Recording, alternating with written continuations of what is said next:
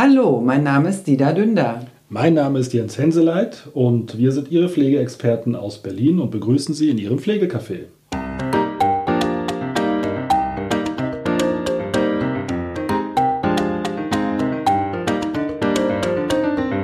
Hallo und herzlich willkommen zu unserem Podcast. Wir begrüßen Sie ganz herzlich und freuen uns, dass Sie uns wieder Ihr Gehör schenken.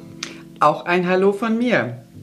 Wir schauen uns heute einmal das Leistungsportfolio der Pflegeversicherung an, was denn genau einem zusteht, wenn man dann einen Pflegegrad tatsächlich bekommen hat, entweder schon im ersten Durchlauf oder nachdem man eben ein Widerspruchsverfahren durchlaufen hat.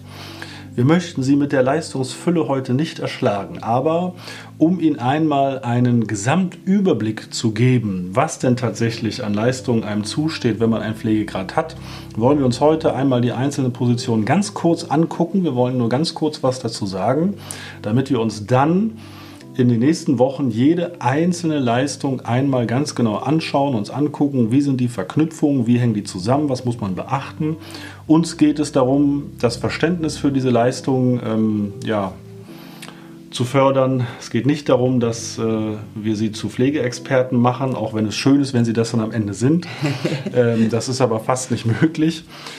Und ähm, wir sagen gleich von vornherein, es gibt bei Pflegegrad 1 äh, einige Einschränkungen. Deswegen beziehen sich die, die Leistungen, die wir Ihnen heute erzählen, großteils auf Pflegegrad 2 bis 5. Und wir werden uns nächste Woche dann noch einmal ganz genau Pflegegrad 1 isoliert angucken, was einem dort zusteht oder auch nicht.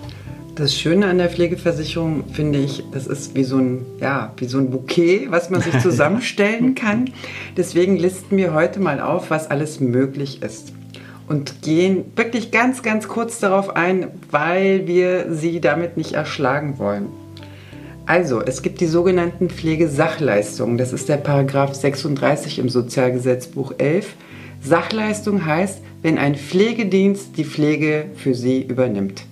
Genau. Dazu kommt der Paragraph 37, das ist das Pflegegeld für selbstbeschaffte Pflegehilfen. Das heißt, ich kriege Geld ausbezahlt und organisiere mir dann im privaten Bereich meine Pflege selbstständig. Genau, und dann gibt es eine Kombination von den Sach- und Pflegegeldleistungen. Das ist der Paragraph 38, der heißt auch Kombinationsleistung. Das ist wirklich im Wort schon versteckt wenn Sie gemeinsam mit einer privaten Pflegeperson und von einem Pflegedienst gemeinsam gepflegt werden, ist das die sogenannte Kombinationsleistung. Genau, und wenn dann die private Pflegeperson mal im Urlaub ist oder krank, dann gibt es den Paragraphen 39, die sogenannte Verhinderungspflege, das heißt eine extramonetäre Leistung, die einem zur Verfügung steht, um sich dann Ersatzpflege besorgen zu können. Der Paragraph 40, das sind die Pflegehilfsmittel und die wohnumfeldverbessernden Maßnahmen. Jedem Pflegebedürftigen stehen monatlich 40, jetzt in der Corona-Zeit 60 Euro zur Verfügung, um Pflegehilfsmittel wie Handschuhe, Desinfektionsmittel, Bettunterlagen oder dergleichen sich zu besorgen und die wohnumfeldverbessernden Maßnahmen. Das heißt, dass Sie zu Hause Maßnahmen in der Wohnung durchführen lassen können, was die Pflege erleichtert. Und dafür gibt es 4000 Euro im Monat. Genau. Und dann haben wir den Paragraphen 41, die sogenannte Tages- und Nachtpflege. Was ist, wenn ich tagsüber, ja, entweder mir fällt die Decke auf den Kopf oder ich kann aufgrund einer kognitiven Erschränkung Einschränkungen nicht alleine zu Hause bleiben. Dann gibt es die sogenannten Tagespflegen, wo also tagsüber Betreuung stattfindet und man wohnt weiter zu Hause. Und äh, es gibt auch Nachtpflegen, wobei das. Ähm, ich kenne keine eine, Nachtpflege. Nein, ich ich, eine einzige kenne ich tatsächlich, aber das ist ja die Seltenheit schlechthin, ja. wo man dann quasi, wenn man nachts ja, jemanden hat, der aktiv ist, äh, hingeben könnte, damit man auch ruhig schlafen kann ähm, ein, wie sagt man, ein Seltenheitswert ohnegleichen, den man äh, im Heuhaufen sucht. Genau. Die nächste Leistung ist die Kurzzeitpflege, Paragraph 42. Kurzzeitpflege heißt, wenn in der Häuslichkeit aufgrund einer akut eingetretenen Situation oder einer fehlenden Pflegeperson der Pflegebedürftige, die Pflegebedürftige in einer stationären Einrichtung vier bis sechs Wochen untergebracht werden kann. Genau, und ich habe schon wieder genau gesagt, aber das ist egal. ich freue mich dann auf die Rückmeldung. Wir machen mal einen ganz kurzen Cut. Also es ist ja in dem Tempo, in dem wir vorlegen, merken Sie schon, es ist eine Menge, was da so auf Sie zukommen könnte, was Sie in Anspruch nehmen können. Und ähm, Sie merken vielleicht jetzt schon, warum es dann sehr sinnvoll ist, wenn man also jemanden an seiner Seite hat, äh, Pflegeexperten, Pflegesachverständige, Pflegeberater, die einen dann durch diesen Dschungel führen und einen also stetig in der Pflege begleiten, damit man dann nicht völlig aufgeschmissen ist und einem irgendwas entgeht, weil dieses Leistungsgeflecht so umfangreich und so eng miteinander verwoben ist, dass es also wirklich einer ausgiebigen Ausbildung bedarf, um dort den Überblick zu behalten. Und es ist ja nicht so, dass es immer gleichbleibend ist, sondern es ändert sich ja stets und ständig was, gerade auch in der aktuellen Zeit muss man auch als Experte ganz genau aufpassen, dass einem nichts entgeht.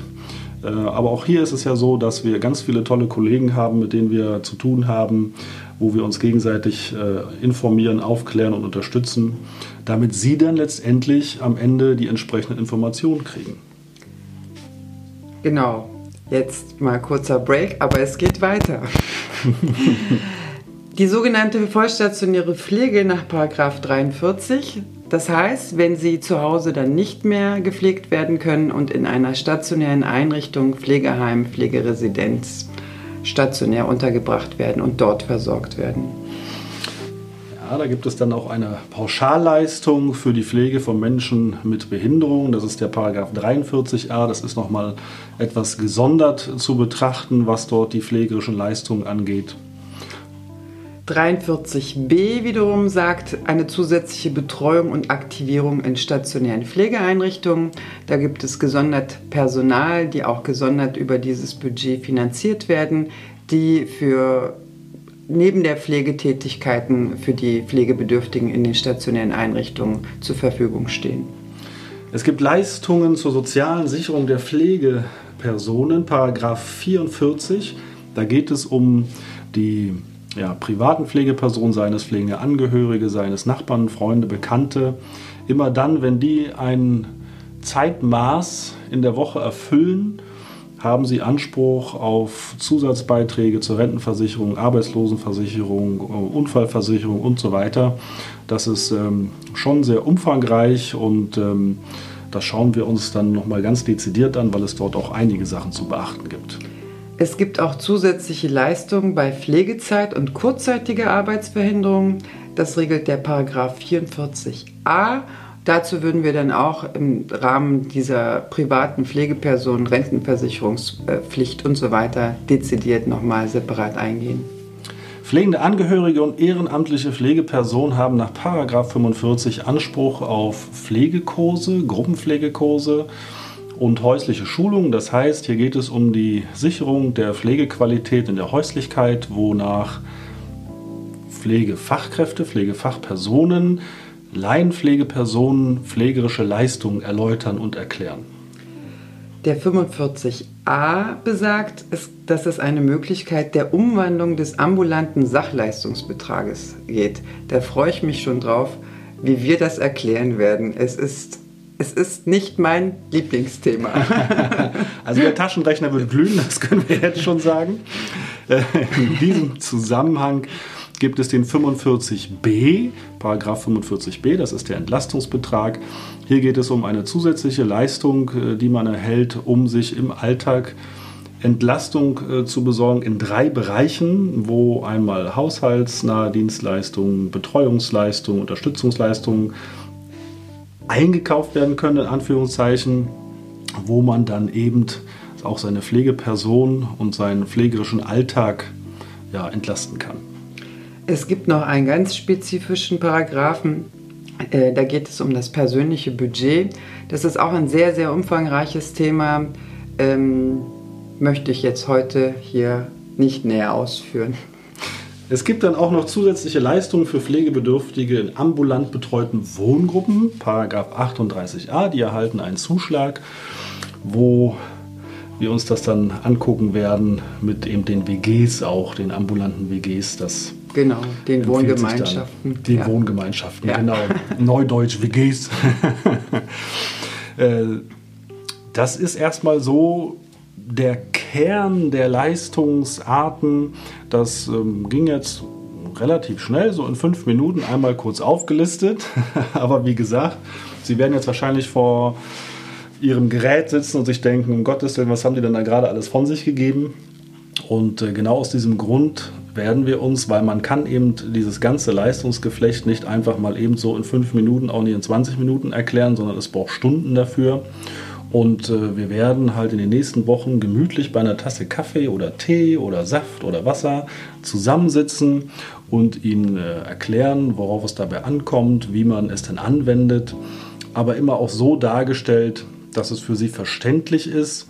Uns geht es darum, das Verständnis zu fördern, und äh, wir wollen aber auch auf jeden Fall, dass sie sich immer professionelle Hilfe mitholen und auf gar keinen Fall alleine losstiefeln, weil wenn ich ein Haus baue oder ein Haus bauen will und der Architekt mir einen Plan hinlegt und sagt, zeichnen Sie mal die Toilette ein, dann kann ich zwar mit dem Lineal die Linien zeichnen. Ob das dann tatsächlich dort so hinpasst oder nicht, das muss mir dann der Architekt sagen. Und genauso verhält es sich auch in der Pflegeversicherung. Sie können sich Anträge selber besorgen, Sie können ganz viele Sachen beantragen, Sie wissen dann vielleicht auch, was dahinter steckt und wenn Sie es zehnmal gemacht haben, wissen Sie auch, wie es geht. Aber gerade wenn Sie am Anfang stehen oder auch beim zweiten, dritten Mal und sich in diesen ja, sechs, sieben, acht, neun Monaten wieder etwas geändert hat in der Politik, haben Sie das vielleicht nicht mitgekriegt, stellen einen Antrag, dann funktioniert das nicht und Sie wundern sich, warum. Deswegen sollten man immer, immer, immer eine Beratungsperson an seiner Seite haben. Genau, in diesem Sinne, holen Sie sich die richtige Beratungsperson und kämpfen Sie durch diesen Pflegedschungel. Wir unterstützen Sie da auch gerne mit unseren Podcasts. Ja, wir wünschen Ihnen bis dahin eine tolle Zeit, bis nächste Woche, wo wir dann uns einmal den Pflegegrad 1 genau anschauen werden. Tschüss. Tschüss.